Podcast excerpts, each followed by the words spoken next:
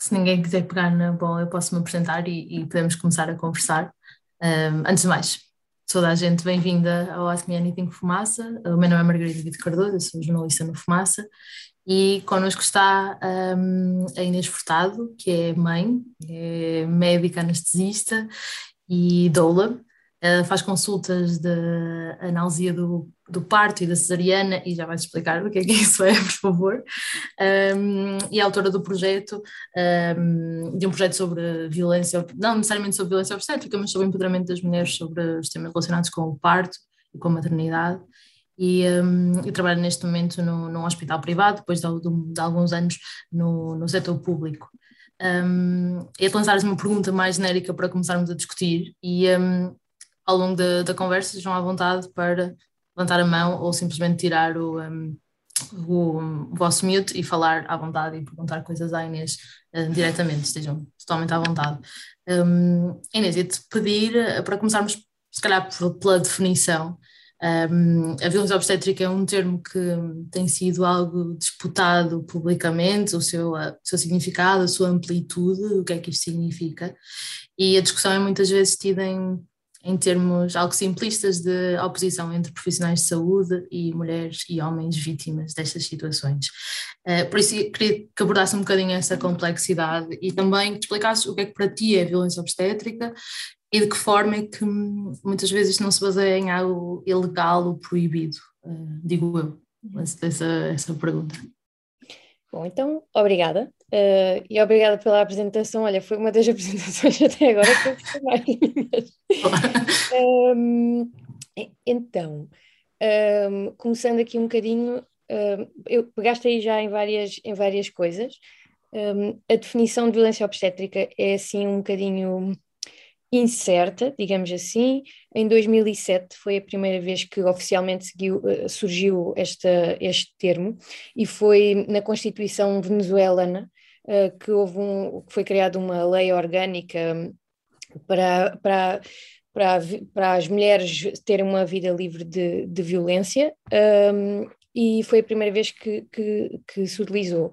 E, e, e, a definição mais comum até é essa, que é um, é um tipo de, uh, de, violência de género em que existe uma apropriação do corpo da mulher grávida. Uh, na verdade, esta definição não inclui isto, mas na prática isto uh, é desde a pré-conceição à conceção, gravidez, parto e pós-parto. Muitas vezes fala-se só durante a gravidez, mas isto é um contínuo que vai desde muito antes da pessoa estar grávida ou até mesmo estar a parir. Um, isto, pois a palavra violência gera, gera aqui muita controvérsia, porque hum, a violência quase que implica culpa ou implica intenção, mas na verdade não implica. Um ato violento não implica, não, não implica uma intenção. Uh, porque se não há intenção não há culpa, mas há uma responsabilidade, efetivamente, e, e muitas vezes é isto, é isto que causa uh, desconforto uh, a quem é de alguma forma, ou, ou, a quem se sente acusado de violência obstétrica. E depois a palavra violência em si, que há, em inglês uh, há muito mistreat, portanto, maus tratos na gravidez ou abusos na gravidez. Um, quase que para tentar amenizar este desconforto que a palavra violência traz, mas eu por acaso, até por curiosidade, nunca tinha de verificar isto, agora aqui que estive a ler umas coisas para vir aqui falar hoje, até fui ver ao dicionário o que é que era a definição de violência no dicionário português e até vou ler, que acho que vão achar, vão perceber porque é que é tão adequada a palavra violência. Então, segundo o dicionário, é abuso da força, opressão, coação, constrangimento exercido sobre alguma pessoa para obrigar a fazer um ato. Uh, e isto é o, é o é o que acontece na violência obstétrica.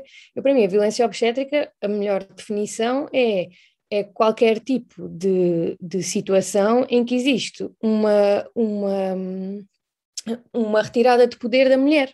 Uh, e, portanto, neste, todas nestas, em todas estas fases, desde a pré-conceição à, à, gravidez, ao parto e ao pós-parto. Uh, e, portanto, havendo uma retirada de poder da mulher, a mulher não tem capacidade para se autodeterminar, para ter direito à sua autonomia, à sua liberdade, à sua dignidade corporal e, em última instância, até cuidados de saúde uh, equitativos, respeitosos e baseados na evidência. E, na verdade, isto para mim é, é a melhor definição de, de violência obstétrica. E, mas pronto, eu gostava também que, que interagissem, que... Sim, façam perguntas à vontade. Cara, eu perguntava-te só para se conseguisse definir em termos práticos, tipo algumas. Em termos práticos, ok. Então, um, em, em, termos práticos, quando se pensa em violência, pensa-se muitas vezes em alguma coisa física, um, mas isto da violência obstétrica vai muito para além do físico. Temos a violência física muito, muito óbvia, desde dar uma chapada em alguém, o que, se vê, o que se ouve mais dentro, dentro deste contexto é episiotomias, que é um corte no períneo. Isto dava aqui uma grande discussão, mas a episiotomia supostamente foi inicialmente foi uma técnica inicialmente descrita para evitar lacerações, lacerações graves do períneo. Uh, entretanto, os, os, estudos seguintes que se verificaram foi que este, este corte no períneo não só não previne as lacerações graves, como aumenta as complicações, uh, portanto, é prejudicial fazer um, um, um corte no períneo comparando com não fazer nada e deixar acontecer o que tiver de acontecer, que inevitavelmente às vezes, às vezes acontecem complicações, mas é, é assim, não, esta, desta forma não as conseguimos evitar. Mas entretanto foram desenvolvidas novas uh, novas, eh, eu nem sei muito bem que termo utilizar, mas novas pseudo-recomendações para, para utilizar esta técnica, mas o que é certo é que a evidência não demonstrou nenhuma vantagem, em nenhuma circunstância, uh, para utilizar, para o recurso a este corte no períneo. E a Ordem dos, a, a Ordem dos Médicos, não, a OMS, um, até 2000 2012, 2014, não sei exatamente, foi quando atualizaram as últimas recomendações. Um, as, as, previamente recomendavam que não fosse ultrapassado os 10% de taxa de episiotomia, mas atualmente foram revistas as recomendações e recomendam que não seja realizada episiotomia, portanto que a taxa seja de zero. Uh, Portugal tem poucos dados sobre isto, uh, isto depois também é outro tema, que é a ausência de, de registros. Um, mas os últimos dados oficiais que existem foi de, de, uma, de, um, de um estudo, uh, uma auditoria europeia, que foi o Europeristat, em que Portugal tinha uma taxa de mais de 70% de episiotomias, e isto é de 2010, desde aí não temos dados propriamente oficiais, temos uh, um, um, estudo que saiu agora em janeiro, que foi feito durante a pandemia, que saiu no The Lancet, em que foi um estudo que foi por, um, por inquéritos online, a 1.700 mulheres portuguesas, uh, foi em vários países europeus, mas uh, com mais cerca de 20 mil, 20 mil uh, participantes, mas em Portugal foi cerca de 1.700 mulheres, e nestas, eu até vou ver aqui a minha cábula, que eu fui ver isso, a taxa de episiotomias em Portugal, segundo esse estudo, que são os dados mais, mais fidedignos que nós temos até agora, pelo menos que foram reconhecidos numa, na literatura, temos então que a taxa de episiotomia em Portugal foi de 44%. Um, e, inclusivamente, que uh, até vos vou dizer que em 68% destas mulheres não foi pedido consentimento, ou seja, para além disto ser um, um ato médico que não está recomendado, em 68% destas mulheres foi um ato médico sem consentimento. Um, depois temos aqui, uh, podemos continuar a falar de episiotomia, dava aqui uma grande conversa, um, inclusivamente o facto de episiotomia poder ser considerada um, um ato de mutilação genital e, e poder ser legalmente uh, atribuída a responsabilidade por isso. Um, a Ordem dos Médicos emitiu um parecer a dizer que a episiotomia uh, era um, um, a Ordem dos Médicos emitiu um parecer em resposta a, várias, a vários movimentos que foram surgindo sobre a violência obstétrica em, em novembro e depois em, em outubro e depois em novembro eh, emitiu uns pareceres sobre, sobre este tema em que refere que a episiotomia é um ato que deve ser realizado de forma seletiva, não, não especificam o que é que é isto seletivo, o seletivo não diz quantos, qual é o número, uh, portanto, é assim uma coisa um bocadinho vaga. Uh, o que é certo é que Portugal aparentemente está no topo da Europa no que em relação a este, este tema. O, alguém aqui falou? Acho que foi só uma pessoa que entrou, estava com o áudio ligado. Ok. Uh, mas pronto, isto é episiotomia, podíamos continuar aqui a falar, a falar, a falar de episiotomia. Temos outros exemplos, uh, a manobra de Christeller, que é, vê-se muitas vezes isto nos filmes, por exemplo, que é fazer pressão assim alguém em, completamente em cima da mulher a fazer pressão sobre, sobre a barriga. Uh, isto também é completamente uh, desaconselhado pela, pela OMS. Um, a Ordem dos Médicos uh, diz que isto não deve acontecer, mas diz que outras manobras com nomes semelhantes, que na prática é difícil de, de diferenciar o que é que é uma coisa e outra, um, são aceitáveis. Uh, em Portugal, uh, neste, neste dito estudo, a manobra de Cristeller acontecia, vou ver aqui a minha cábula, 54% das mulheres referiram que faziam, portanto, metade das mulheres inquiridas foi-lhes realizada um ato que é completamente desaconselhado, que tem imensos efeitos secundários, um, mas que pelos vistos é feito rotineiramente, não é? Mais de metade das mulheres uh, referem que isto aconteceu. Um, temos outros exemplos, toques vaginais que sem, sem, sem uma justificação ou rotineiramente, uh, prender os braços das mulheres durante as cesarianas, uh, mesmo maus tratos de uh, tentar agarrar as pessoas, de forçar a fazer determinadas coisas, e há mulheres que, que, referem que isto aconteceu. Depois temos, temos outros tipos de violência não tão óbvios, não tão óbvios fisicamente, qualquer tipo de violência psicológica, de coação, de infantilização, um, dizer uh, ah, você com umas ancas dessas nunca vai conseguir parir, uh, ou, quando, quando o fez não gritou assim, este é aquele clássico. Uh, mais coisas. Ah, depois temos uma coisa dentro desta violência psicológica que é muito comum, que até tem um nome, que é a carta do bebê morto, que é dizer-se à pessoa: olha, mas você está não, se não aceita isto, o seu bebê vai morrer.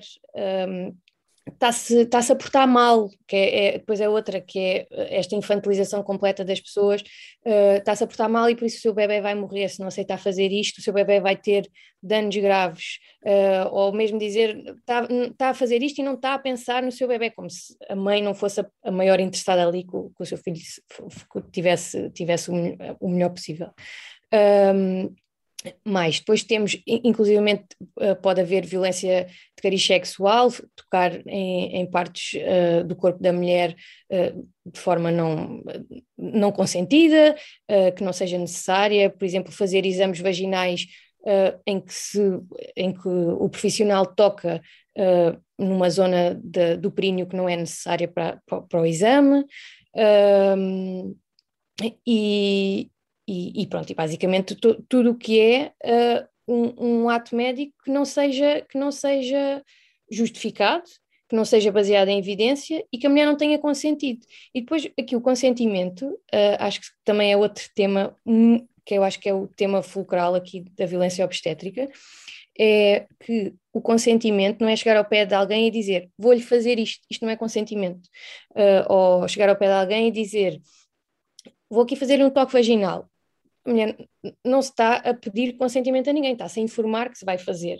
E isto é uma coação, é uma retirada da autonomia da mulher, a mulher não está a decidir se pode ou não fazer, uh, uh, se, se, lhe podem ou não fazer um toque vaginal, e depois ainda por cima estamos a falar de, de atos médicos de uma intimidade enorme. Em qualquer outra situação, ninguém mexe nos genitais de ninguém, ou não deveria, sem um consentimento completamente explícito. E, e, uma mulher grávida, ao entrar no hospital, parece que pode estar despida, que podem estar pessoas a olhar para ela, que podem uh, mexer nos seus genitais sem, sem um consentimento explícito, e, e pronto, e, e, isto é uma coisa uh, sistémica e que se vê em todo o lado e, e muito infeliz, na verdade. Temos aqui alguém que quer. Sim, a Mafalda queria falar. À vontade, Mafalda. Olá, desculpem a má qualidade da minha câmara. Uh, uh, sou uma falda e eu tenho imenso interesse neste tema, até porque eu fiz um mestrado em Direitos Humanos no ano passado e era um dos temas que eu tinha assim em vista. Tudo o que está relacionado um, com a violência contra a mulher era assim um tema que eu tinha em vista, depois acabei por falar de violência doméstica, mas no fundo uh, eu queria perguntar, e não sei se esta hum, pergunta tem uma resposta muito objetiva, mas enquanto mulher eu já senti várias vezes um, que fui a diferentes médicos e já me senti muitas vezes uh, ridicularizada, uh, inferiorizada, etc., que eu acho que é muito comum no setor. Bem, a minha tese também toca um bocadinho no setor da saúde e, e vem de experiência própria, porque é um setor que é suposto uh, agir com alguma empatia, e compaixão e compreensão, e muitas vezes acaba por fazer o contrário.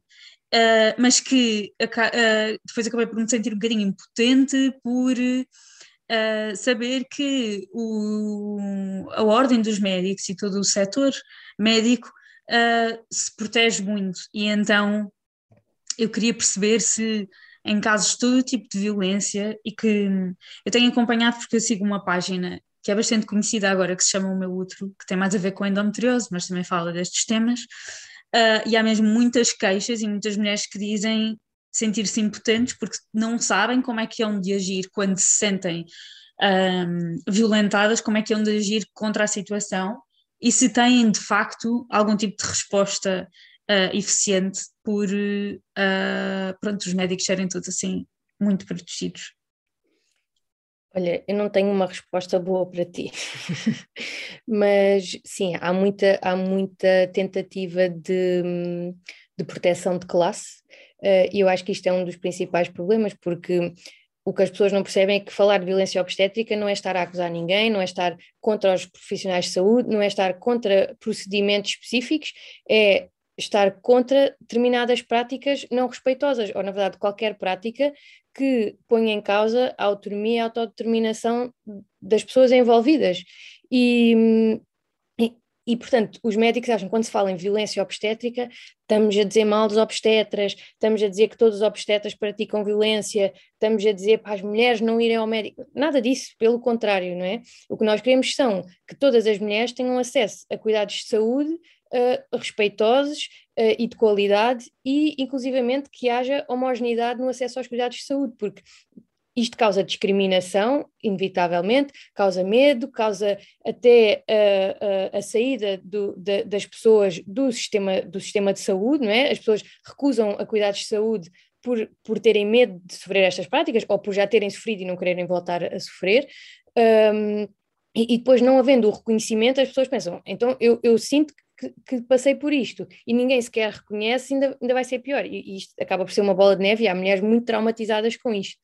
Um, o que é que eu acho que pode, pode ou, que deve. Na verdade, eu acho que uma das principais uh, formas de combater isto é o, primeiro haver, haver reconhecimento e as ordens uh, profissionais, o governo, uh, haver políticas que permitam haver uma forma de uh, haver um registro e haver uma forma de reportar isto. Porque, por enquanto, é tudo, parece que está tudo a pairar no ar, não há, há relatos, há um estudo aqui, um estudo ali, mas não há números oficiais, seja lá isto o que for, né?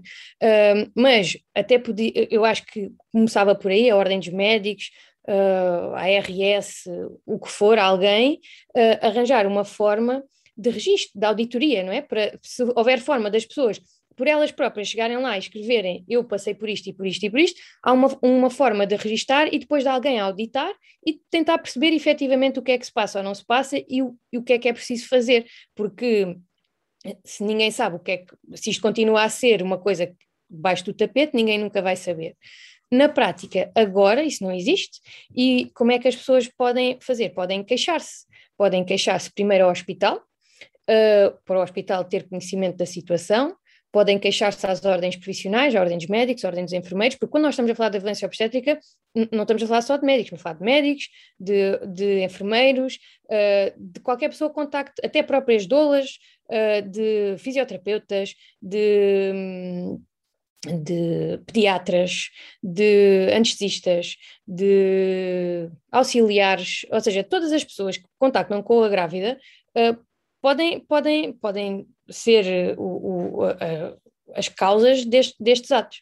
Um, portanto, queixar-se às ordens profissionais, queixar-se à entidade reguladora da saúde e, em última instância, uh, ir por uma via judicial, arranjar um advogado e fazer uma, uma, uma, queixa, uma queixa formal. Um, isto acontece raríssimas vezes. Muitas vezes só acontece em casos muito graves, em que houve danos efetivos muito graves, morte da mulher, morte do bebê, uh, ou, ou, complicações uh, com repercussões muito graves, porque as coisas quase comuns, que na verdade são comuns, uh, ninguém reporta. Só o facto de uma mulher chegar ao hospital e dizer você não pode comer, isto é um ato de violência obstétrica, nós estamos a coagir aquela mulher a não comer.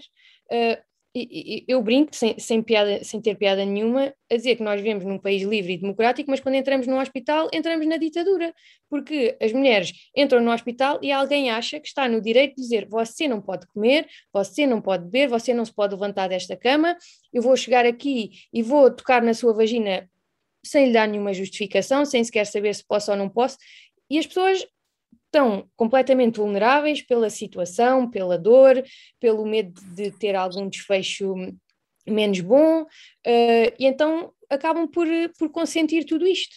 E, e, é muito difícil as pessoas, não, não sendo médicas e não tendo o conhecimento todo, uh, argumentarem. E, e, uma coisa que eu também acho que é comum acontecer é as pessoas pensam, ah, vou me informar para quê? Eu não sou médica, não tirei um curso, mas na verdade as mulheres, lá por se informarem, isto não impede que, que sejam vítimas de violência obstétrica, mas o facto de se informarem uh, aumenta as suas opções. E se alguém lhes chegar com, com uma conversa que elas pensam, se calhar já li qualquer coisa sobre isto e já vi que tem esta opção, mas também tem outra, podem nem que seja questionar sobre isso, e se calhar a pessoa que está à frente delas, se calhar pensa, ok, se calhar tenho de explicar e, e não, não, o discurso torna-se diferente. Mas, inevitavelmente, não há forma de prevenir isto, eh, porque a prevenção passa por políticas de saúde, pelos próprios profissionais e não pela mulher em si. A mulher, infelizmente, vai ter de navegar neste mundo que não é o ideal. Uh, e com informação é mais fácil de navegar, apesar de não ser a, a navegação perfeita. Temos aqui a Marta uh, também. Inês, queria só perguntar, uh, desculpa Marta, só mesmo só pegar numa ideia que disseste, que é porque é que essa questão da, da comida e da bebida acontece nos hospitais? Que me pareceu que estavas a descrever como uma coisa relativamente frequente. Ah, Qual sim. É a justificação acontece em todos. Um, no, no, parto, normalmente é porque. Um, então, isto, isto é uma grande conversa, isto é uma luta pessoal minha, quase. Então, é assim: nós, nos anos 40, 50, um, tínhamos cuidados médicos completamente distintos do que temos agora. E e houve uma fase da história médica em que se achava que todos os partos, ou quase todos, tinham de ser por cesariana. E então houve assim um boom de cesarianas e, e, nessa altura não existiam as técnicas de anestesia que existem agora. Então todas as cesarianas eram com anestesia geral, sendo que eram com anestesia geral com fármacos que nem sequer se utilizam. Uh, e o, o facto de serem anestesia geral com esses tipos de fármacos, havia uma enorme incidência de um evento que se chama aspiração pulmonar de conteúdo gástrico, que basicamente é que nós temos no nosso estômago quando nós estamos inconscientes, porque deixamos de ter capacidade de ter o nosso esfíncter a funcionar, ou seja, o que está no nosso estômago vem para cima e passa para o nosso pulmão. Portanto, encharca-nos o pulmão de comida, de bebida, do que lá tiver dentro do nosso estômago. Um, e isso pode, pode causar uma inflamação no pulmão, pode causar uma pneumonia e pode inclusivamente causar morte. E as mortes maternas por isto eram bastante frequentes há 70 anos atrás. Entretanto, a medicina foi evoluindo, os fármacos foram evoluindo, tudo foi evoluindo, e então, atualmente, a percentagem de, de cesarianas em Portugal é 30%, muito maior do que a OMS recomenda, deve ser abaixo de 10%, um, sendo que isto é a média geral, porque se formos a hospitais em Portugal uh, que têm taxas de cesariana de 80%. Um, e, e, portanto, Uh, as, as, cesarianas agora já não são, eu já estou a divagar, porque isto depois uma pessoa acaba por divagar, mas portanto, agora as cesarianas, a maioria são com anestesia regional, ou seja, é uma picada nas costas, em que a mulher está consciente, apenas não sente mais ou menos da zona do peito para baixo, um, e portanto não temos esta questão de haver a inconsciência e portanto a aspiração do conteúdo pulmonar. E um, a ideia é que o jejum uh, diminui os riscos associados com um, esta aspiração pulmonar.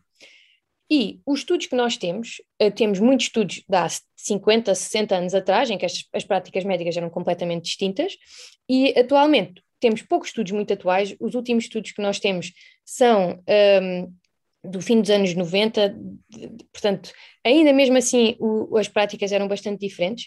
Uh, e uh, os últimos números que nós temos é que mulheres que morrem por. Um, na verdade, nem sequer temos números de mulheres que morrem, porque elas já nem sequer morrem por causa disto. Uh, mulheres com complicações graves associadas a, esta, a isto, de, desta aspiração pulmonar, uh, é entre 1 para 700 mil, entre 1 a 1,4 milhões. Uh, portanto, é uma incidência mínima, mínima, mínima. E os últimos estudos mais recentes, nem sequer temos mortes associadas a isto. Eh, portanto, nem sequer há uma taxa de mortalidade possível de, de, quantificar, porque ela é tão rara que os estudos nem sequer conseguiram apanhar nenhum caso. Um, e, portanto, nós estamos, por rotina, a impedir que todas as mulheres no hospital comam e bebam, por medo deste, deste, deste evento, que, segundo números que já nem sequer são atualizados, no, no, no melhor dos cenários, é um em 1,4 milhões. Uh, e isto é uma completa loucura. Uh, e proibimos, e depois a coisa é esta: é proibir as mulheres. Em vez de chegar ao pé da mulher e dizer assim: olha, existe este risco, um, um caso em 1,4 milhões, e se quiser correr o risco, pois coma. Se não quiser correr o risco, não coma, você decide, o corpo é seu, a complicação é sua, portanto você decide.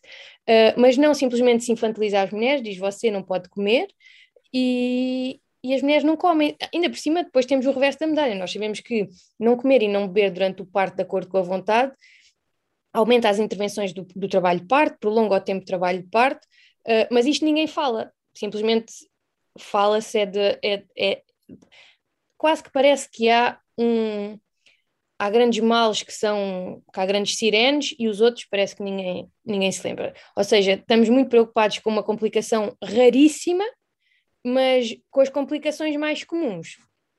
Ninguém se preocupa, ninguém, ninguém estuda o assunto e, e, e pronto, isso é o comer e o beber que estavas a falar, que é, que é, que é a norma, é norma. Eu vou-vos dizer, muito honestamente, eu quando o meu filho pariu, eu comia às escondidas porque não me apetecia que me chateassem. E estamos neste nível, não é? eu, sendo profissional de saúde, como não queria que me chateassem, não me apetecia estar com discursos, pensei, eu vou comer, mas não vou dizer a ninguém. E, e, e pronto. o que é muito triste, não é? Nós estamos num sistema em que, em que isto funciona assim. A Marta, se Marta, calhar. quer dizer? Só pegando naquela questão do que, do que a Inês estava a dizer, nomeadamente de quando nós não nos queixamos quando correu mal. Às vezes nem nos apercebemos que o que correu mal, aliás, para, para já acabámos de sair de um parto, né? acabámos de sair, estamos numa, numa altura de pós-parto, é, é-nos dito que temos que pensar no dia dos nascimentos dos nossos filhos como o melhor dia da nossa vida, no entanto, mães que é sempre ah, sim, mas uh, pronto, temos que estar sempre um bocado a contrariar essa, essas memórias que às vezes não são tão explicadas nem nada, até fazemos as pazes com o assunto mas até há mesmo coisas que nunca vamos saber e que os médicos facilmente conseguem justificar como ah, a cesariana tinha que ser porque tinha que ser, porque nós vimos o feto estava em, como é que se diz? Estava, estava em sofrimento. Pronto, mas isto são coisas que não, que a certa altura que, não, que são muito difíceis de provar, etc. E que são um bocado a palavra de quem não é médico contra a palavra de quem é que é médico. Ou a coisa corre muito, muito mal. O que eu queria dar o exemplo foi de, o, o, que nós, uh, na minha situação não foi muito grave, foi mais de faltas de informação e muito poucos consentimentos e sinto que tive uma gravidez, uma, gravidez, uma, uma seriana que não era necessária. No entanto, para a segunda, mas lá está, isto não é uma coisa que eu me consiga queixar, que eu, ah, eu acho que a minha médica empurrou imenso para uma cesariana, mas eu acho que ainda dava. é, é, é, vale o que vale, não é? Eu não sou médica, é difícil, mas no entanto era isso que eu sentia.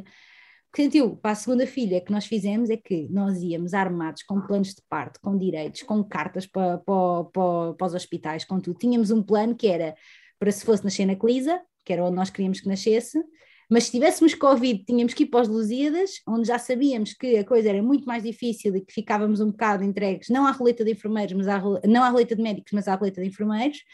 Então estávamos preparadíssimos e eu ia para, para, para a parte como que ia para uma guerra e o meu marido também altamente treinado, que era se disserem isto, tu dizes isto e tu vais atrás e tu não me deixas e se me apagarem tu fazes, ou seja, não é normal, não é, não é, não é suposto não é suposto nós irmos para um, algo que é fisiológico e que supostamente nem deve ser considerado um ato cirúrgico, porque é uma coisa que é feita, é natural da mulher, como se fôssemos para uma, para uma batalha legal quase dos nossos direitos. E óbvio que aí não, não só não, não é muito, muito improvável que aconteça, não é? Porque nós estamos super atentos e qualquer coisa, os sinais, as perguntas, tudo, tudo tem logo um efeito brutal porque conseguimos antecipar o que é que vai acontecer melhor, porque já passámos pelas coisas uma vez, e não é suposto. E isso é muito, muito triste. Eu queria só acrescentar que eu acho que isto também passa muito como é que hum, os partos são falados, mesmo desde pequenos, como é, vista, como é visto o próprio parto e como se empodera as mulheres também desde muito cedo em relação ao parto. E, e, e quase que vá na, na, educação sexual ou em, em, ciências, etc., se devia mostrar que, uh, que as mulheres têm tudo, as mulheres têm tudo para conseguir pôr os filhos cá fora. A maior parte das vezes, salvo rar, raríssimas exceções, elas conseguem fazer tudo. E bons são os partos em que os médicos quase ou nada interferem, porque, porque de facto isso é que é o fisiológico e o normal no animal que é o ser humano. E eu sinto que nem na escola, nem, nem no caminho até aqui, e nas nossas mães, que coitadas viviam num mundo um bocadinho diferente do nosso, que não há essa consciência, que, que ainda há muito aquela coisa de, tal como o professor é que sabe e não se contradiz o professor, os médicos é que sabem e não se contradiz os médicos, porque os médicos é que estudaram e então não se questiona nem nada. E pronto, só deixar essa nota, desculpem, era mais esta que uma pergunta. Marta, eu acho que disseste aí, tocaste em muitas, muitas coisas muito importantes. Um, vê se não me esqueço nenhuma, acabei aqui de tomar nota, mas vê se não me esqueço nada que tu disseste. Olha, essa primeira coisa que tu falaste de ires como se fosses para uma guerra, um, eu percebo-te e, e, e, sinto muito por ti, por todas as mulheres que, que infelizmente têm consciência do que se passa e, e que têm medo do que vão enfrentar e, portanto, tentam da melhor forma que conseguem uh, armar-se de todos os recursos que têm para evitar que isso aconteça. Infelizmente, nem sempre são bem-sucedidas, que era o que eu estava a dizer, que isto não depende da pessoa e depois, ainda por cima, é, é, é, é, é muito ingrato porque o ONU vira-se quase contra a pessoa, depois a pessoa pensa, eu fiz tudo, tudo e mais alguma coisa e mesmo assim um, mesmo assim fui desrespeitada e mesmo assim fizeram isto e aquilo que eu não queria e, e quase que ainda traz uma carga pior a, a tudo, não é? Que é a pessoa acha que, que, que, que fez, que fez, não é? E, e, e, na verdade não, não, não há nada que ela efetivamente possa fazer para impedir que os outros sejam desagradáveis, mal educados e desrespeitosos, uh, porque isto passa da própria pessoa que está do outro lado. Um, e, ainda ontem eu estava a falar com, com uma amiga minha que é advogada, que fala que o trabalho dela é sobre, sobre, sobre isto, que é a Mia Negrão, um, e ela estava-me a falar de, do, do, disto ser um problema, uh, uma violência institucional, não é? que é uma violência que está, que está em todo o lado, não é? Que eu não conheço nenhum hospital em que uma mulher diga eu não, eu, eu não quero um, um, um acesso venoso e, e, que isso aconteça, porque isto é tudo protocolado, os protocolos em si tiram a individualidade das pessoas e, e, e portanto, eu acho que mais, não, mais do que institucionalizado, institucional este problema, é um problema social, porque uh, depende muito também da educação das pessoas e da empatia das pessoas e, e e, e, apesar de se poderem fazer todas as políticas e mais algumas para tentar minimizar isto, se a pessoa que está ali à frente não tem educação básica, não tem empatia básica, uh, não, há, não, há, não há muito a fazer. E, e, depois até podemos entrar aqui em, em todo um, um, outro tipo de discriminação, de, de, de, de racismo, de, e se calhar depois podemos até daqui a bocado falar, falar sobre isto. Um, mas, mas isto que estavas a dizer de, das pessoas irem como se fosse para uma guerra. Depois, ainda por cima, temos aqui outro, outro problema, que é o parto, na verdade, é um momento em que se precisa de hormonas do amor e da paz, e não da guerra. e uma pessoa, eu estava a ouvir, estava a dizer, parece que vamos para a guerra, isso é a receita para o desastre num parto, que é a pessoa vai com stress e as hormonas de stress são o que impedem tudo tudo o, o, o que deve acontecer no parto, não é? Que é a calma, a tranquilidade, a sensação de segurança.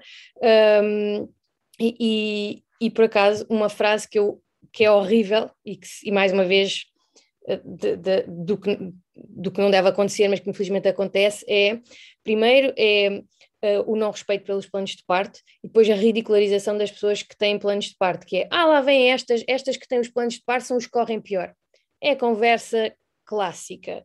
E, e na verdade, eu acho que infelizmente tem um pouco a ver com isso que tu falaste, que é, são mulheres que vão super empoderadas e, e, que sabem perfeitamente que correm o risco de ser desrespeitadas, e isso muito provavelmente causa-lhes tanta ansiedade e causa tanta, tanta uh, dificuldade na interação com os profissionais que vão logo com esta conversa de estas são as, são as piores, um, ehm, porque não, não nos obedecem e não, não, não se portam bem, um, ehm, que, que infelizmente depois é? o, o, fluxo de hormonas que é preciso não acontece e, e, e infelizmente depois as pessoas acabam por ter por ter necessidade de intervenções, porque depois isto acaba por ser uma bola de neve, que é, às vezes há mulheres que têm tanto, tanto maltrato e tanto, tanto problema que, inevitavelmente, os trabalhos de parto param, inevitavelmente há alterações fisiológicas, porque aí está, o stress é o inimigo do, do, do parto, e, e na verdade, às vezes as cesarianas são efetivamente necessárias, mas são necessárias porque houve esta cascata de intervenção, esta cascata de problemas que levaram a esse ato e, e, na verdade, o facto desse ato ser justificado não quer dizer que não seja violência obstétrica, porque eu chegar ao pé de uma mulher e dizer temos de ir para a cesariana, isto não é um, isto é um ato de violência obstétrica, porque estamos a coagir aquela mulher a fazer uma cesariana, não nos estamos a explicar o, porquê de fazer a cesariana, nem estamos a dar nenhuma opção. E, e, a opção pode simplesmente ser não fazer uma cesariana e o bebê morrer. E isto é uma opção. E, e, por muito que custe aos profissionais de saúde e a toda a gente, isto pode ser uma opção que é válida para aquela pessoa. E, e, e, qualquer ato médico, por mais válido que seja, por mais justificado que seja, por mais baseado na evidência e, tudo e mais alguma coisa, a pessoa que está à frente é que tem de consentir e tem de perceber se para ela as vantagens são maiores que as desvantagens. E isso às vezes custa muito aos profissionais de saúde aceitar isto. Uh, outra coisa que eu estava aqui, uh, uh, que apontei aqui do que tu, que tu falaste, Marta, um, é isto de infantilizar as, as pessoas e, e, e, das pessoas não, não saberem, e, e depois há todo um, um conceito, a nossa medicina em Portugal é uma medicina paternalista e, e os médicos agem uh, de uma forma em que eles é que sabem e, e eles é que estão a, a, a, dar ordens às pessoas sobre o que é que devem fazer, em vez de ser um, um, uma responsabilidade partilhada, ainda por cima a partilha de responsabilidade uh, retira o peso sobre os profissionais, isto até devia ser uma coisa boa para eles, porque eh, eu, assim deixa tudo de recair sobre mim, é uma, é, uma, é uma decisão partilhada com a pessoa e, portanto, apesar de eu ter o conhecimento e de eu ter estado não sei quanto tempo a estudar, ao explicar à pessoa as vantagens, desvantagens e alternativas do que eu estou a propor, estou a partilhar com ela a decisão e, portanto, o peso deixa de recair sobre mim. E isto até devia ser uma coisa boa para mim. Eu, eu, para mim, nem consigo não o fazer, mas há pessoas que querem ter elas todo, todo o peso de, das decisões, não, não, percebo muito bem porquê, mas acho que é uma questão quase de educação médica, porque na faculdade sempre, pelo menos quando eu tirei o curso, sempre houve esta coisa de ver um, os doutores e o peso de ser médico e o peso da decisão, espero bem que agora esteja a mudar um pouco. Há um tempo falei numa palestra com, organizada por estudantes de medicina e fiquei muito feliz porque me pareceu que assim o paradigma estava a mudar um bocadinho. Porque uh, agora dá-me ideia que estão a tentar um bocadinho que as coisas passem para. Nós temos dois modelos, digamos assim, de atuação. Temos um modelo biomédico em que temos uma doença e uma cura, e, e, e, e na verdade a obstetrícia em Portugal rege-se um bocado por isto, que é, temos uma mulher, que é um período perigosíssimo, inclusivamente o, o parecer da Ordem dos Médicos diz isso, que é um período muito perigoso da vida das mulheres, uh, e portanto há um problema, e nós temos de resolver o problema, e, e a mulher é um impedimento ao, ao nascimento, e, e quase que é tal coisa das mulheres não se portarem bem, há imensas vezes vê-se escrito não colaboração da, da mãe, uh, a mulher não colaborou, uh, ou seja, é o médico que faz o parto, a mulher está ali a impedir que o parto aconteça. Um, toda esta expressão é toda um, um, uma representação para mim do que é, que é isto da violência obstétrica, é a mãe não colaborou. Um, e ao invés de um modelo biopsicossocial, não é? Porque é, nós percebemos que temos uma pessoa à frente, que há subjetividade, que há escolhas individuais e que não são só físicas, não é? É todo um envolvimento psicológico, depois há, há esta ideia de que a saúde mental não é saúde, não é? Um, e, e, social, não é? Todo o envolvimento, toda a história de vida daquela pessoa, todo o seu enquadramento cultural e, e, e, nessa palestra que eu tive com os estudantes de medicina fiquei muito contente porque percebi que estavam a tentar aproximar-se desse, desse tipo de modelo e apesar de ainda não ser na prática o que acontece mas, mas pronto. Inês, e pegando uma coisa que, que disseste, um, que é se este, se este direito de opção da mulher pode superiorizar-se à proteção de um ser vivo, que, tendo em conta as leis do aborto em Portugal, tendo em conta as obrigações uh, éticas e deontológicas dos médicos, se, porque foi aquela coisa que, que falaste, é. mesmo que esteja em causa a morte do, do feto, se não é obrigação do, de um médico um, uh, não, tu não podes fazer. É assim, na verdade, até uh, o bebê nascer não é um. Não, é um, uh, não sei os termos eu, eu, eu, acho que usei ser vivo, se calhar não era também melhor.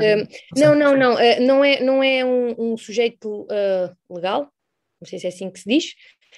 Um, ou seja, na verdade, se tu tiveres uma grávida em trabalho de parto, um, e estou-me a lembrar de um caso específico, que não entrando aqui em detalhes, que, que, que eu presenciei, que é, temos uma grávida um, até mesmo no final da gravidez, portanto, se houver um parto, uh, atempadamente, uh, o bebê que nasce é, é viável, é, é, à partida está tá, uh, uma criança que vai nascer normal. Um, mas vamos imaginar que a mulher tem um, um descolamento de placenta e que lhe dizem uh, temos de fazer uma cesariana agora, caso não se faça a cesariana agora, há risco de vida para o bebê uh, e, e, e, e, não temos outra opção uh, para, para neste momento salvar a mãe e o bebê. E a mulher diz não, eu não quero fazer uma cesariana, não quero, seja lá qual for a, a, razão dela, religiosa, não religiosa, este caso específico era religioso, este que eu presenciei.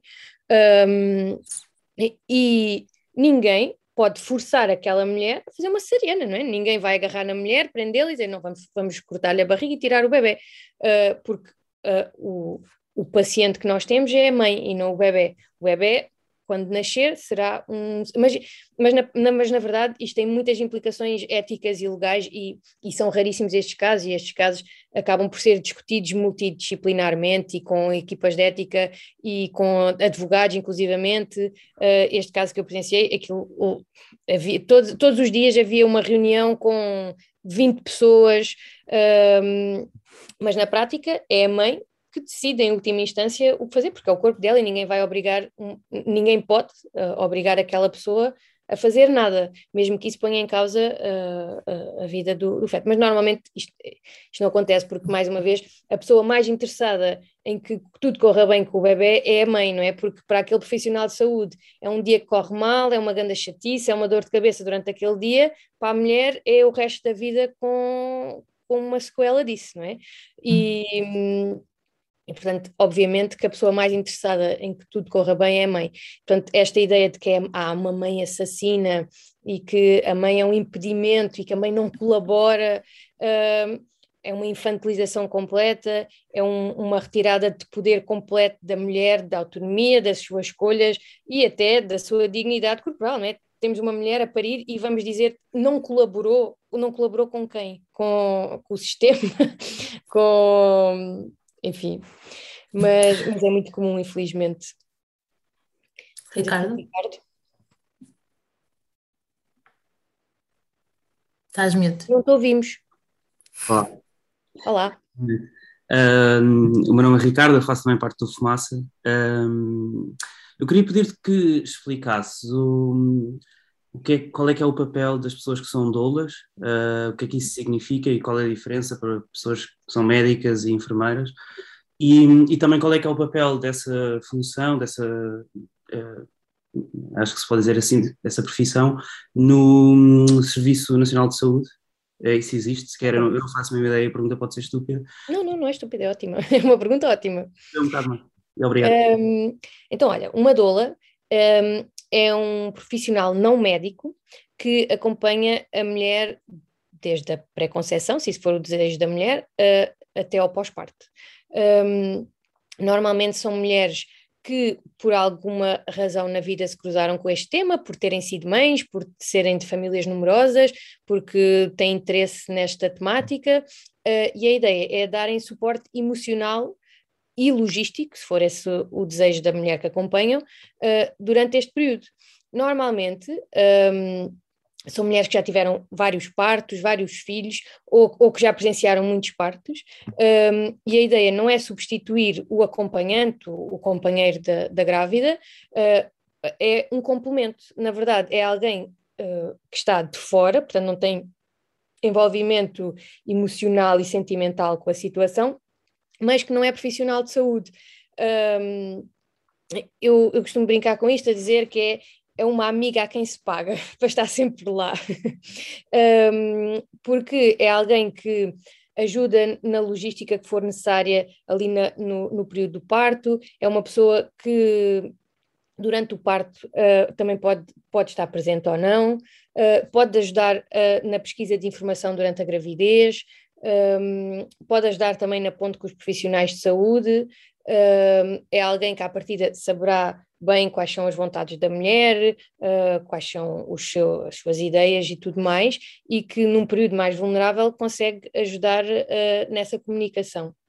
Uh, não temos em Portugal legalizada, esta palavra não é melhor, não há, ou seja, as doulas não são reconhecidas como acompanhantes, podem simplesmente, nós na, na, nossa lei temos que as grávidas podem ser acompanhadas por, por um acompanhante em contínuo, e que este, este acompanhante podem, podem trocar entre três pessoas, um, e portanto, normalmente as doulas um, entravam aqui, não é? Portanto, a mulher escolhia, por exemplo, o, o, marido e, e, a doula, e eles podiam ir alternando na, na, na, no acompanhamento, um, apesar de depois isto ter aqui todas umas variações, porque supostamente o pai não é acompanhante, o pai é o pai, portanto pode estar sempre presente, mas isto, isto levava a outras conversas. Um, mas em Portugal não, não existe isto, por exemplo, no Brasil existe uma lei, uh, que até acho que chama mesmo Lei das Doulas, em que as doulas, apesar de não serem profissionais de saúde, um, existe uma espécie de rede uh, de doulas no Sistema Nacional de Saúde, em que alguém que não tenha capacidade monetária para pagar uma doula, porque uma doula neste momento não sendo um, um, uma profissão reconhecida, um, quem recorre a ela tem de pagar, é um serviço pago e não é barato, e portanto nem todas as mulheres têm, têm condições para isso, uh, e portanto uh, no Brasil, se uma mulher chegar ao bloco de partos e quiser uma doula e não tiver uma doula porque não teve dinheiro para pagar, existem uma, existe uma doula no hospital disponível que pode acompanhar aquela mulher. Obviamente isto tem desvantagens, mas mesmo assim continua, continua a ser uma, uma, uma enorme vantagem, porque na verdade isto parece uma coisa estranha, mas os estudos mostram que o acompanhamento uh, por, por doulas diminui a taxa de partos instrumentados, portanto, partos com fórceps ou com ventosas, diminui a taxa de cesarianas, diminui a taxa de, de recurso à analgesia farmacológica, quer dizer, uh, por exemplo, o uso de epidurais, ou seja, um, o uso de, de de alívio da dor através de fármacos, que, tem que é um ato médico, portanto tem as suas complicações, um, aumenta a satisfação, ah, diminui o número de bebés que precisam de reanimação, portanto, partes em que há mais complicações diminuem, um, e aumenta a satisfação com, com o trabalho de parto, sem nenhuma complicação. Portanto, há, um, há uma frase que eu acho excelente, que é se as doulas fossem um medicamento, não seria ético não o prescrever. E, e na verdade, em Portugal, as doulas são vistas como inimigas. Não me perguntem porquê, que eu não faço ideia. Um, eu, eu, durante, enquanto eu era interna, por acaso fiz, fiz um trabalho sobre, sobre as doulas, numa tentativa com uma obstetra de incluirmos as doulas, uh, fazemos um, um, misto deste regime que acontece no Brasil, que era uh, se a mulher tivesse uma doula, ela entrar sem, sem sequer ser considerada como acompanhante, ser, ser considerada como doula, e no meu exame final, uh, obviamente, ouvi comentários sobre isto, ouvi comentários a dizerem uh, andou aqui a trabalhar com as tolas, e, ou seja, mostra um profundo desconhecimento, mostra quase que um ataque, não é? As pessoas sentem-se atacadas na sua própria profissão, não sei muito bem porquê, um, mas o que é certo é que as doulas têm imensas desvantagens, sem nenhuma desvantagem conhecida até hoje. A única desvantagem atualmente é esta questão monetária, de nem todas as mulheres poderem ter capacidade de, de recorrer a uma doula, mas, mas devia ser, ser. Por acaso, até acho que está a decorrer neste momento uma petição para, para as doulas poderem entrar novamente nos, nos hospitais, uh, sendo doulas e não sendo uh, acompanhantes. Porque, na verdade, isto teria de, de, de, ser haverem duas pessoas a poder acompanhar a mulher, que na verdade não, não tem logisticamente nenhum problema. Mas, mas hum. pronto, a prática depois acaba por ter. Não sei se, se respondi à tua questão, Ricardo. Mais alguém quer fazer perguntas? Vou deixar o silêncio. Já agora, eu, eu, queria aproveitar para falar aqui de uma coisa que tu, que tu falaste, Margarida, que é esta, eh, ou falaste, ou eu falei, depois não sei, houve aqui qualquer coisa que eu apontei aqui, um, do racismo obstétrico que hum, é, é aqui um subgrupo ainda menos explorado do que, do, do que este main, tema mais mainstream. Um, e uma coisa que, eu, que me chocou aí há uns meses foi que uh, as, o Sistema Nacional Inglês uh, emite imensas recomendações, uh, que são recomendações até seguidas no, no mundo inteiro, e, um, e sabe-se que as mulheres negras têm uma taxa de mortalidade no parto quatro vezes superior a mulheres não negras. E, e, e, e sabe-se que isto é multifatorial, uh, é extremamente difícil de, de endereçar especificamente, porque, na verdade, isto acaba por ser o resultado de um, de um racismo sistémico na nossa sociedade, não é? Um, mas, então, numa tentativa de alterar isto, mas que na verdade aumenta ainda mais as desigualdades, é, o sistema inglês publicou, é o equivalente ao nosso Sistema Nacional de Saúde, um, publicou umas recomendações para todas as mulheres negras às 39 semanas fazerem uma indução, numa tentativa de diminuir esta taxa de mortalidade que se verificou que estava, que estava aumentada, ou seja, há reconhecimento disto, mas a tentativa de solucionar o problema é agudizar ainda mais esta discrepância, porque as mulheres não, não negras uh, são, a, a, recomendação é que seja às 41 semanas, mas as negras às 39, uh, com base não sei em quê. Um, isto deu imensa polémica, um, teve inclusivamente aberta a discussão pública um, e infelizmente passou. Portanto, estas recomendações uh, uh, passaram. Em Portugal não há estudos sobre isto. Eu sei que há um grupo de ativistas um, que são. Ai, agora esqueci-me do nome, desculpem, depois eu, se quiser, eu já procuro e já, já, já envio. Um, que, que, tenta, mas é, é, um grupo ainda pequeno, tem pouca visibilidade ainda, que tenta falar um pouco sobre isto, uh, mas, mas acho que é um problema ainda mais, mais grave de, de, de resolver.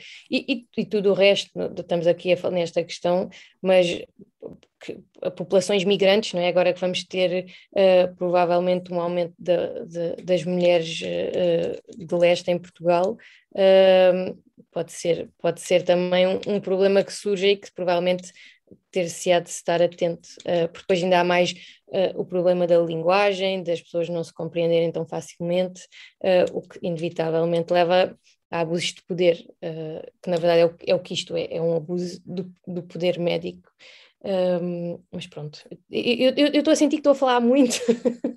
Não te preocupes, acho que está a ser incrível.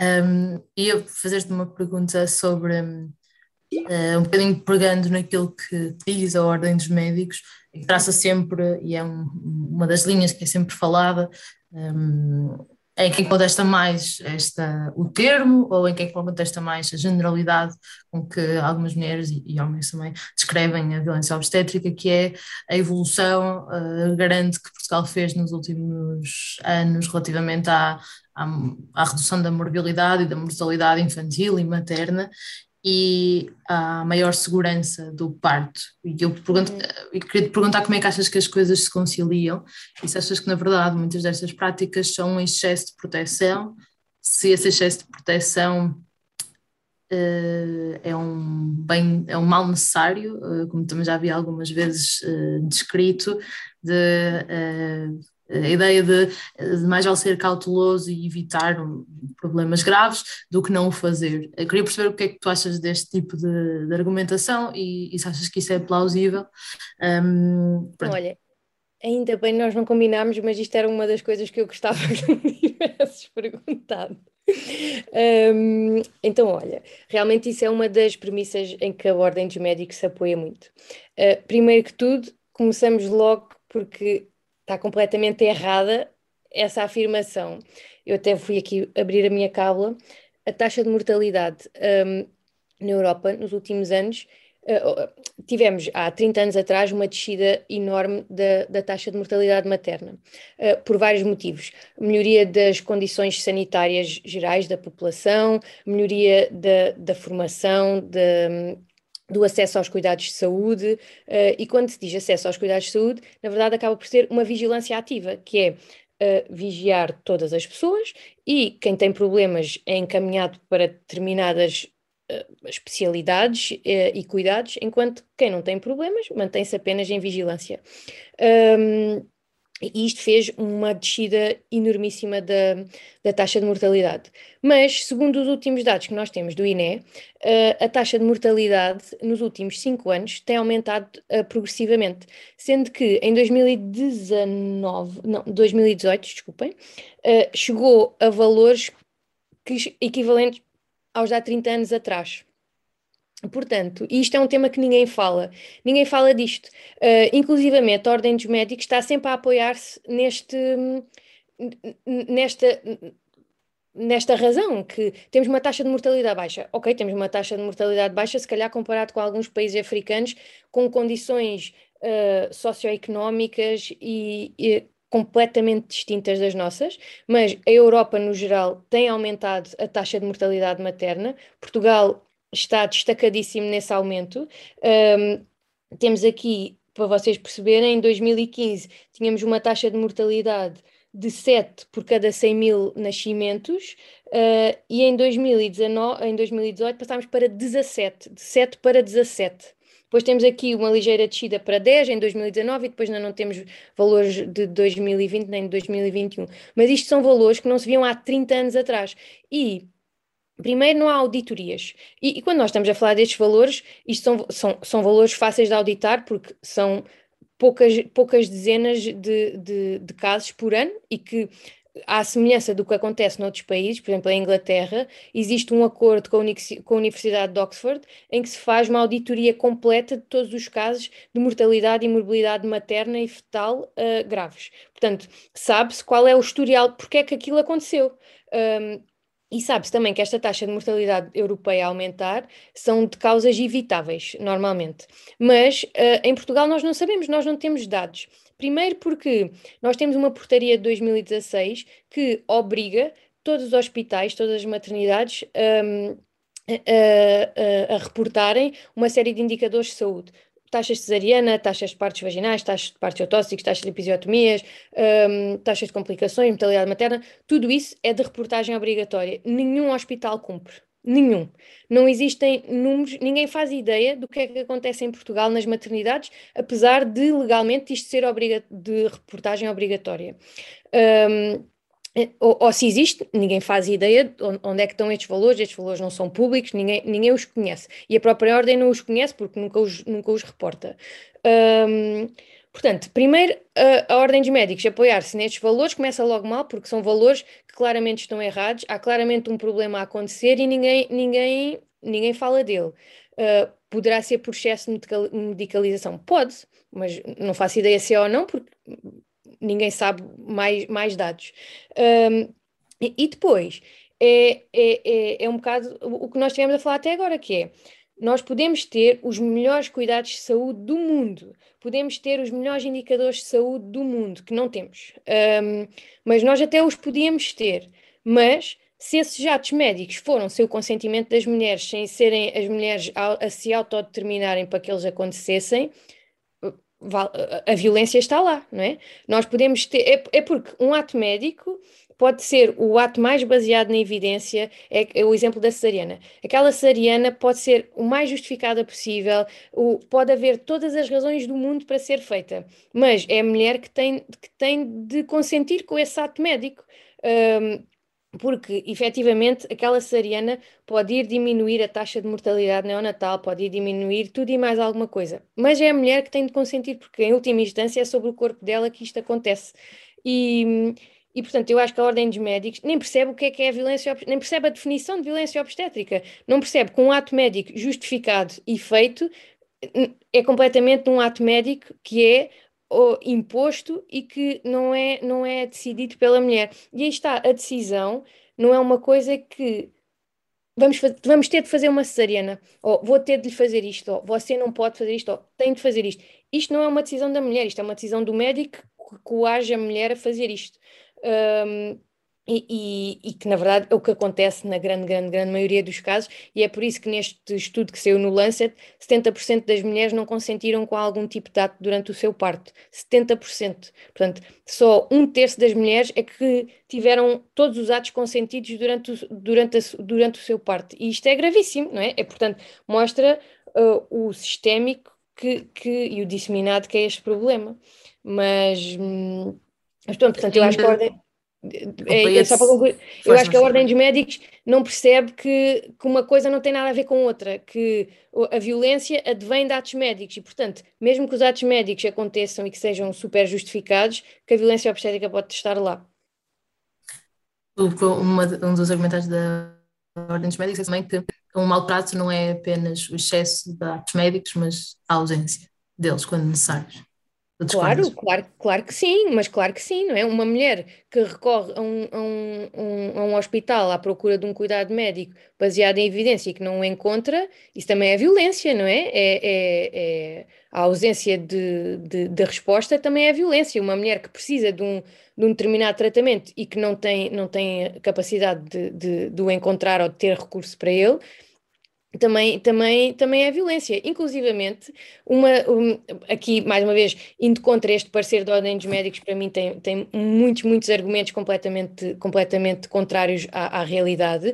É, por exemplo, o facto de, em Portugal, o parto domiciliar uh, não ser integrado no Sistema Nacional de Saúde como, como, como em outros países da Europa, porque o facto de apenas as mulheres que têm capacidade monetária para suportar uh, uh, pagar a profissionais de saúde para, para que as acompanhem num, num, num, parto domiciliar, agudiza ainda mais esta discrepância entre acesso a cuidados de saúde, porque duas mulheres que queiram um parto domiciliar, uma tem capacidade para pagar e, portanto, tem acesso a cuidados diferenciados e, e a cuidados maternos uh, de referência, não é? Que, que é um acompanhamento durante o parto e tem, tem uma série de, de, de coisas que devem ser cumpridas, e a outra que também quer e não tem capacidade, não tem, não, não, não, não tem possibilidade de ter esse acesso aos cuidados de saúde. Portanto, o próprio Estado perpetua esta discrepância de acesso a cuidados.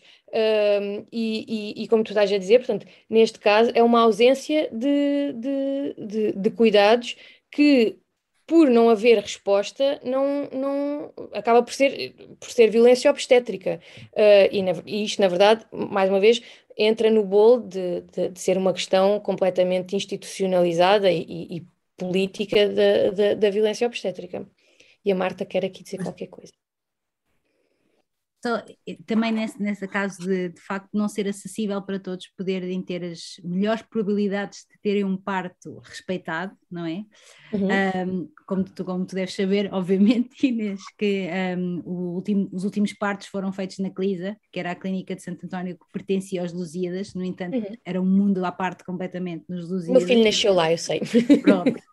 que agora fechou, fechou a parte da maternidade e que de facto uh, em Lisboa eu sinto que deixou de haver uma espécie de safe haven que havia, que era a garantia de que a pessoa ia para a Clisa e havia uma, uma, uma, uma consistência entre uh, o pessoal médico, fossem eles enfermeiros, auxiliares, etc., ao ponto de um plano de parto não era uma coisa estranha, uh, tinham até algumas coisas como um banco de parto, que era uma coisa que eu nunca tinha ouvido falar, mas que é um banco com um banco em U para as mulheres sentarem e poderem estar mais confortáveis uh, durante o parto, tinha todos esses avanços, bolas, duches, permitia liberdade de movimentos durante o trabalho de parto, tudo, durante o trabalho de parto, tudo isso, e que é muito difícil de conseguir garantir num hospital dos públicos e que efetivamente só quem pode pagar uma clisa, ou tem um seguro de saúde que possa pagar uma clisa, é que as tantas conseguem Ou isso é ir para a Povo do Varzim, não é? Que é, que é também. Olha, Marta, deixa-me deixa só agora, eh, depois terminas, mas deixa-me interromper-te aqui antes que depois eh, perdemos o, o fio aqui à, à, à, conversa. Olha, eh, primeiro deixa-me dizer uma coisa. Eu acho que há um bocadinho esta ideia um, que, com a qual eu não concordo, que é que. Um, haver, há discrepâncias entre o privado e o público. Há muitas coisas más a acontecer no privado, há muitas coisas boas a acontecer no privado, há muitas coisas boas e más a acontecer no público igualmente. Um, portanto, esta ideia de que se se vai para o público não se vai sofrer violência obstétrica é completamente errada, tal como se, se formos para o privado não, não, não vamos sofrer violência obstétrica. Inclusivamente na CLISA, um, eu uh, discordo também contigo esta ideia de ser um, um lugar mais diferenciado ou não. Um, ok, a Clísia tinha alguns recursos uh, pouco comuns nos outros sítios, mas que há locais no público e no privado também que também o têm, questão de haver bolas, de haver duches, de haver bancos de parte, há locais, outros locais no público e no privado que têm. Uh, obviamente que ali estava um pouco mais disponível, penso eu, do que na maioria dos sítios, mas, mas mais uma vez, há outros locais em que isso está disponível. Um, mas eu acho que eh, esta ideia que tu dizes da Clisa, havia um conjunto de meia dúzia de médicos e de enfermeiros uh, que acabavam por dar essa fama ao local. Uh, eu, até agora, falando por experiência pessoal, porque o meu filho também nasceu lá, eu uh, tive a minha, a minha médica que me acompanhou lá, e foi por isso que eu fui para lá, e na verdade, o cuidado com ela foi o que eu esperava, até porque ela é minha amiga e eu já a conhecia, mas todo o resto dos profissionais deixou completamente aquém do que, do que eu gostaria. Um, inclusivamente eu assinei alta contra contra parecer médico, portanto, na Clisa. Um, portanto, as experiências, isto só para te dizer que as experiências podem ser completamente distintas no público, no privado, e que isso é completamente completamente indiferente. Eu já ouvi histórias péssimas da, da Póvoa, uh, já ouvi histórias maravilhosas da Póvoa, já ouvi histórias maravilhosas de Santa Maria, que é se calhar um dos sítios mais improváveis para, o, para se ter um parto um, com, com menos intervenções possíveis que, que, que há determinadas mulheres que querem. E depois ainda há outra coisa que é achar que o objetivo é não ter intervenções. Um, uma mulher pode querer, desde o início, uma cesariana programada e, e isso ser uh, o, o, plano dela e isso deve ser igualmente respeitado, tal como uma mulher quer ter um parto domiciliar. Portanto, acho que aqui o que nós falamos é, independentemente das escolhas que as mulheres tenham, é perceber que um parto domiciliar deve ter o mesmo acesso aos cuidados, deve ter o mesmo respeito que uma mulher que escolhe desde o início ter uma cesariana programada só porque sim, só porque o quer ter. E tanto uma como outra devem ter acesso a toda a informação, a todos os cuidados a, atuais e baseados na evidência e em toda a empatia possível. Uh, e, e, isto é que eu acho que acaba por ser muito discrepante. Mas dentro de, dos próprios hospitais, público, privado, do Hospital X ou do Hospital Y, podes ter todo um misto de experiências no mesmo hospital. Uh, porque, na verdade, o que interessa é as pessoas, infelizmente, é a sorte que tens do dia que apanhas quem está lá. Posso só dizer, claro. repara, Inês, eu também não, eu nem uso a expressão parte sem intervenções, eu uso só parte respeitado, porque primeiro. Sim, sim, sim, sim, eu não estava a dizer isto. Porque, sim, sim, sim, contrariar a dizer. Para mim isso é que interessa, porque eu também uh, já tentei pregar para freguesias em que deviam tentar não ter uma cesariana e tenho amigas que dizem, não, não, eu quero é mesmo, eu não quero, eu não, eu não quero. Quer sentir, não quero. Ah, se é o que tu queres, tudo bem, mas pronto, não era o que eu recomendaria, mas, mas pronto, não interessa. Só dizer-te que tenho pena que, que tenhas sentido isso na Clisa. Eu, por acaso, tive uma experiência oposta e não tenho nenhum problema com o público. O único problema que eu tinha com o público era criar uma marido a dormir lá e ninguém me garantia. e ninguém me garantia isso. Isso é outro exemplo de, de, de, violência obstétrica, é a ausência de acompanhamento que agora com esta situação de pandemia se claro, agudizou ainda mais, inclusivamente, aliás, com a pandemia todos os, as, os problemas que, e todo este equilíbrio muito tenue que existia ficou mais exposto, não é? E então todas estas, estas questões vieram um bocado ao de cima. Uh, o facto de praticamente ninguém ter, ter acesso a acompanhamento, um, de quando ter de ser toda uma confusão, um, inclusivamente com a pandemia a OMS uh, te, fez um relatório recentemente em que mostra um aumento enorme das cesarianas, da medicalização do parto, um, menor, menor amamentação, sendo que a Europa já é o local com menor taxa de amamentação uh, no mundo, um, menor envolvimento das famílias, menor satisfação com o parto. Portanto, a pandemia veio agudizar todos estes maus indicadores, infelizmente. Um, porque quase que parece que justificou tudo o que era feito de forma desrespeitosa. Parece que de repente passou, passou a haver uma justificação para fazer tudo. E, e, que, se, e que ainda se mantém, infelizmente.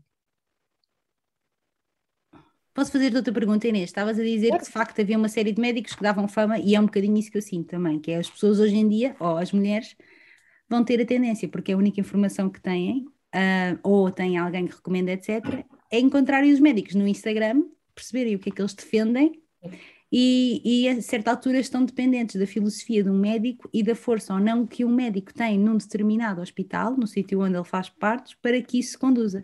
Isto que é um bocadinho como não devia ser, não há coesão nenhuma entre o, o a medicina, quase dizer assim, não é? é assim. Sim, mas uh, eu acho que é. Olha, uh, eu não sei responder a isso.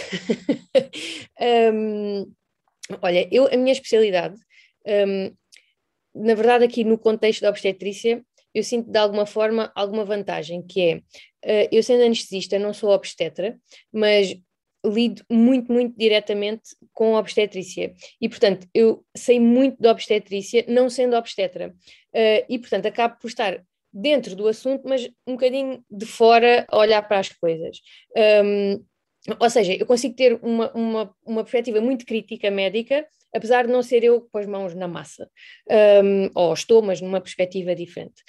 Um, eu até, quando, quando falei com a Margarida inicialmente, eu de momento não estou a trabalhar no Bloco Partos, porque no hospital onde eu trabalho é o hospital de Portugal com a maior taxa de cesarianas do país. E como eu não quero participar naquilo, uh, decidi que disse que não, não, não, não, queria, não queria ir para o Bloco de Partos.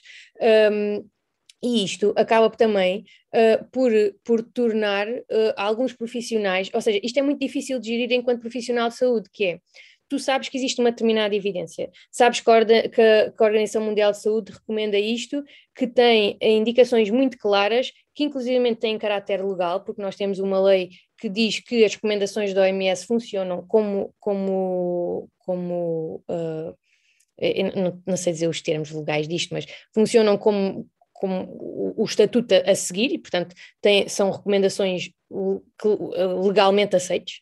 Um, e, e depois tu vês que nada disso acontece, nada disso funciona, que as pessoas não seguem as recomendações, as pessoas, eu acho que é, é uma medicina que não é baseada na evidência, é uma medicina muito baseada na opinião pessoal, um, e, e, especialmente médicos mais velhos, eh, que têm uma formação um pouco, de, mais velhos, mas não, não exclusivamente, mas mais tendencialmente para os mais velhos, que tem uma, uma, uma muito uma tendência que, que é eu já fiz X partes, já vi X coisas, um, e portanto faça assim, mas isso não é evidência científica, isso é opinião pessoal.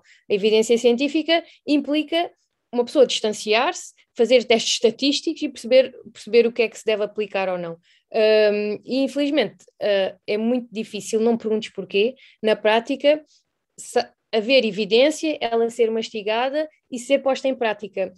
Uh, na obstetrícia particularmente difícil, não sei muito bem porquê, uh, se calhar porque é uma coisa muito emocional, em que há um bebê envolvido, em que há ali muita coisa pouco científica envolvida, este medo de correr alguma coisa mal, isto que a Margarida falava, de estamos a, a fazer um procedimento porque há um risco de um para um, para um milhão uh, e portanto o, há um, mas os 999.999 uh, levam com este, uh, com este problema, com, esta, com, esta, com este procedimento pelo risco de um, em vez de dizer à pessoa, olha, uh, quer correr este risco ou não quer, e a pessoa aceitar.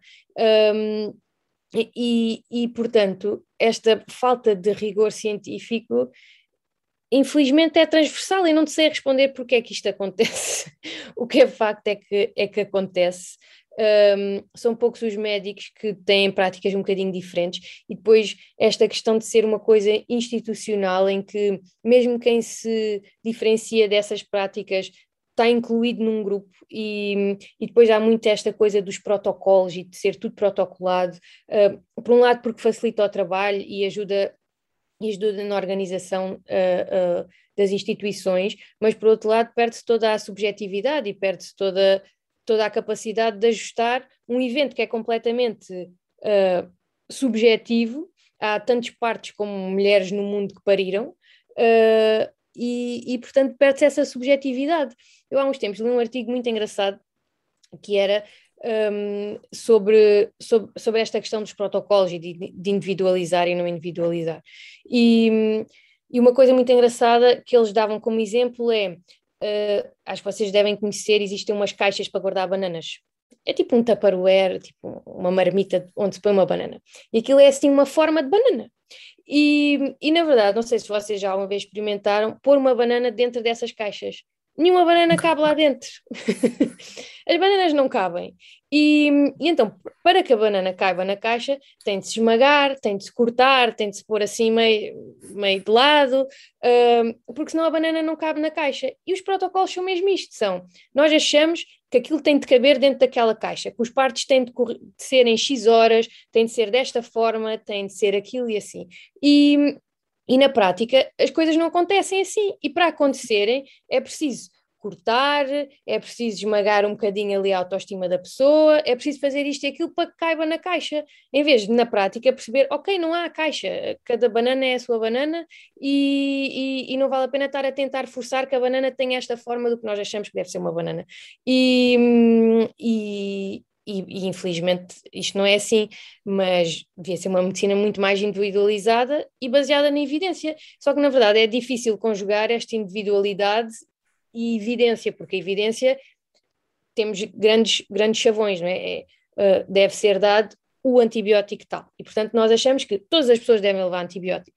E é difícil perceber que, ok, se calhar esta pessoa ela não quer, vamos lhe dar aqui tempo, vamos perceber que se, se calhar podemos fazer uma análise e perceber se é realmente necessário ou não, em vez de impingir com o antibiótico. Uh, isto é difícil e, e, requer tempo e requer, se calhar, mais recursos do, do que, dos que, existem. Uh, e pronto. Queria só partilhar a hashtag cada banana é a sua banana, que o Rui publicou no chat. Uh, ah, agora é que eu vi que temos aqui uma série de coisas. Sim, já agora ia ler um, a partilha do, do João Valente, que diz uh, que é um pai recente e que diz sobre partilhar que na nossa experiência o parto pareceu mais do médico do que da grávida. Nós quase que tínhamos que pensar se podíamos ou se fazia sentido questionarmos alguma coisa. Um, e com isto também incentivava outros pais e mães que estejam por aí, que queiram falar. Um... Sim, já agora, um, isto parece uma questão muito de mulheres, mas na verdade isto é uma questão de toda a gente, porque uh, os homens também são pais e inevitavelmente um, um homem que tem uma companheira foi vítima de violência obstétrica e que tem um filho que foi vítima de violência obstétrica, porque isto é outra coisa que nós nos esquecemos, é que não está só ali aquela mulher, está uma família e essencialmente está um bebê que nasce fruto de um ato violento e nasce fruto de um desrespeito e, e começa a sua vida num, num, caminho que começa com violência e, e, eu acho que isto, ainda por cima nos dias que correm, é, é extremamente, extremamente importante. Um, bem, toda a gente tem direito a nascer com dignidade e, e, e com tranquilidade. Um, e depois temos aqui outro tema, que é o da violência neonatal, mas isto estava aqui para, para mais duas horas de conversa. mas sim, acho que os homens deviam estar muito mais envolvidos do que, do que na verdade estão. Alguém quer fazer mais alguma pergunta?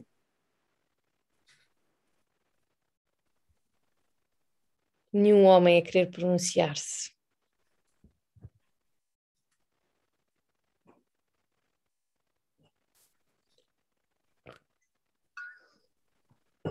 Eu estou a desenvolver este aguentar do silêncio. Só de estar. é beber uma aguinha. Oh Inês, agora vou perguntar eu. Então imagina que mesmo para mulheres e homens que estejam aqui e que queiram aconselhar um, novas uh, as suas parceiras ou, ou amigas ou, ou uh, saibam onde se dirigir para ter ou mais informação ou para porque custa-me imenso pensar que as pessoas têm que ir ao Instagram à procura do médico e depois Olha, Eu acho que eu não tenho uma boa resposta para ti. Uh, eu acho que hum, tal como muitos problemas sociais, tal como a violência doméstica, é o mesmo que tu me perguntares. Eu acho que a violência obstétrica tem muitas pontes com a violência doméstica. Um, tu, é muito difícil tu, uh, eu conseguir dizer-te olha, fazes isto e não, te aconte não, não és vítima de violência obstétrica, mas eu não consigo, não consigo fazer isso, infelizmente, tenho muita pena, mas não consigo, porque isto é, é uma coisa que vai muito para além da individualidade minha, tua, todos nós que aqui estamos. Uh, isto tem de começar em políticas de saúde, em que há informação das grávidas generalizado, uh, em que as mulheres têm acesso a informação desde cedo. Um, não é aquelas tretas de cursos de, de centros de saúde em que ensinam a dar banho aos bebés e a dar fraldas, isso, isso não interessa para nada, e a fazer o que é que levam para a maternidade, é, é, e, e, depois ainda por cima isto ainda se torna mais ridículo no, no, contexto, no contexto atual, o que é que interessa se uma pessoa leva o pijama e as pantufas para a maternidade, se chega lá e é vítima de mil e um maus tratos. Um, mas a questão aqui é haver políticas institucionais, não só que que incentivem a práticas uh, uh, baseadas na evidência, que haja informação dos médicos. Ainda, ainda há pouco tempo li uma, um, um parecer muito interessante que um, o ano passado, pela primeira vez, a Comissão Europeia uh, emitiu um relatório sobre, sobre, em que mencionava a violência obstétrica e, e, e a violência reprodutiva. E uma das, e uma das um, dos itens que eles referiam era uh, esta, esta uh, educação médica para o consentimento informado. O que é que é o consentimento informado? E para, uh, inclusivamente, questões legais de, de, de, de da violência, que é as pessoas perceberem o que é que é isto da violência de género, o que é que é a violência, a, violência obstétrica, o que é que é a violência sexual, o que é que é a violência contra as mulheres e o que é que é um consentimento médico, haver formação, desde logo a formação na faculdade, sobre isto. Uh, eu nunca tive uma formação sobre o que é que é um consentimento. Uh, e, e, obviamente que, tal como no racismo ou quando falamos de outro tipo de violência, partir muito da individualidade, ou seja, tu próprio saberes que não vais respeitar outra pessoa. Obviamente, se a nível social existir formação para isso, é muito mais fácil de mudar práticas. Portanto, eu acho que isto passa muito por uma questão social, muito para além de qualquer um de nós. Depois, para além disso, passa inevitavelmente pela formação de cada mulher grávida, porque a literacia do corpo e a literacia da saúde em Portugal são pés terríveis. Uh, há pessoas que nem sequer sabem o que é que são partes do corpo quando se falam de partes do corpo, quanto mais irem ao médico e, e dizerem-lhes palavrões médicos, um, Portanto, a literacia da saúde eu acho que devia ser um, uma disciplina básica na educação uh, de toda a gente um, e, que parte, e portanto a literacia do corpo e da saúde durante a gravidez e do parto e, e, não esses cursos em que se aprende o que é que se leva, que se leva na mala. Um, e, e, depois esta questão de, dos médicos se atualizarem e, e, e, pronto, e depois também eh, não te sei dizer como é que tu vais procurar um médico que, que vá de encontro às tuas crenças, porque, como eu disse, uma pessoa que quer um parto domiciliar deve ser tão respeitada e, e, e, igualmente bem acompanhada como uma que quer uma, uma cesariana eletiva eh, marcada logo desde o início. e, portanto, uma pessoa que quer uma cesariana logo, certamente quererá um profissional com umas características um pouco diferentes de uma que quer um parto domiciliar. Como é que tu encontras cada um? Não sei muito bem dizer, acho que é uma coisa mais por, por pares, não é? Por as tuas amigas falas com este e com aquele e com o outro e por aí consegues. As redes sociais acho que têm um papel importante porque acabas por, hum, por encontrar algumas pessoas com quem te, e é mais fácil perceber se te identificas ou não. Há ótimos profissionais que não têm redes sociais e, portanto, não tens tanto acesso a eles mas não tenho uma boa resposta para ti. Acho que, inevitavelmente, a informação gera opções, mas a informação não te salva de uma situação desagradável. E acho que as mulheres terem medo é. Acho que, inevitavelmente, vai ser mais comum. Mulheres informadas terem muito medo do que lhes pode acontecer e que, inevitavelmente, isso, tal como aconteceu na tua situação, levar, se calhar, a intervenções que tu não desejavas por exatamente isto para o parte em guerra e não, e não, e não numa de paz e amor. Mas pronto, não tenho boas soluções. Última ronda de perguntas.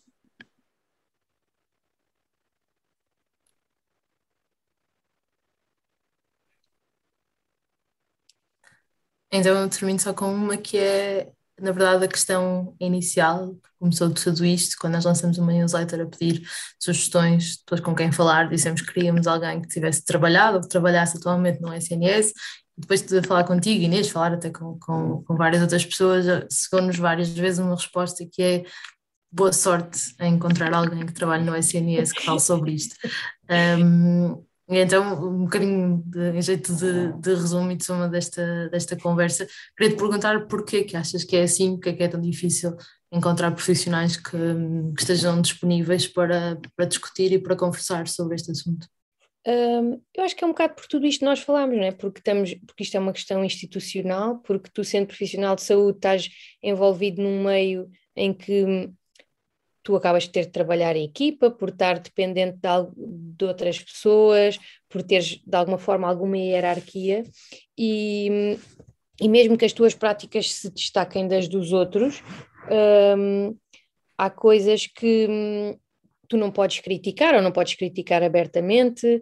Hum, por exemplo, eu sinto-me à vontade agora, não é, de dizer que não estou de acordo com, com as práticas que do sítio onde eu trabalho e não vou lá. Mas se eu estivesse lá de momento a trabalhar, se calhar não, não podia dizer isto, né? porque se calhar punha em casa os colegas que estão lá, os colegas que estão lá achavam que eu estava a atacar pessoalmente e, inclusivamente isto é muito, muito frustrante para quem trabalha em determinados sítios e não se identifica com estas coisas, uh, conseguir distanciar-se e, e, acaba por ser uh, um sufoco diário ter de assistir a determinadas coisas sem as conseguir mudar, porque, mais uma vez, nós individualmente conseguimos, eu consigo mudar Inês o que eu faço, mas não consigo mudar da pessoa que está ao meu lado. E se calhar eu vejo o que a pessoa que está ao meu lado está a fazer, mas eu não consigo ir lá e dizer, olha, para com isso. E, eventualmente em coisas muito chocantes consegues, mas o, o problema é que isto tem muito subtil e, e tens coisas muito chocantes horríveis e aí podes eventualmente interferir e mesmo assim às vezes estás num ambiente em que te constranges tanto que tu não consegues interferir, mas tens tanta subtilidade uh, que, que, que, não consegues, não consegues fazer nada e, e simplesmente te revoltas e, chateias estar a trabalhar em, num meio assim e, e, depois as pessoas têm muita dificuldade em falar e em expor-se publicamente um, a falar sobre isto. Lá por não teres ninguém que não se expôs uh, publicamente, não quer dizer que elas não existam, existem certamente uh, muitas pessoas que têm as suas práticas e mais uma vez podes ter sorte de as apanhares no dia em que fores parir, um, e, e, mas aí está, é, é, és tu individualmente que tens essa sorte uh, e não devia ser assim.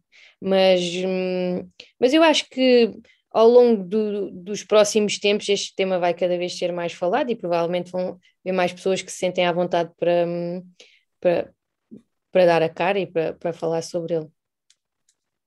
Obrigada, Inês, e obrigada a toda a gente que, que esteve aqui esta hora e meia.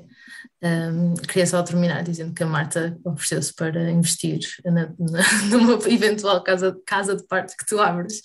Uh, por isso fica aqui o, a promessa de investimento. Olha, por acaso não falámos das casas de parte, mas é outra opção que em Portugal não existe e que, mais uma vez, é, é uma limitação do nosso sistema, uh, que até de alguma forma pode ser considerado, mais uma vez, como violência, não é? Porque temos um, um, uma coação a ir, a ter, só temos uma opção, não, temos o hospital, não temos mais nenhuma opção, um, e, e, e, as casas de parte são, seriam uma ótima, uma ótima opção também, tal como existe nos outros sítios, que em Portugal não existe. Pronto. Obrigada. Obrigada, Inês, obrigada, e obrigada a toda a gente. Obrigada. E bom descanso, boa noite. Boa noite Obrigada. Boa noite. Obrigada, Inês. Nada, obrigada.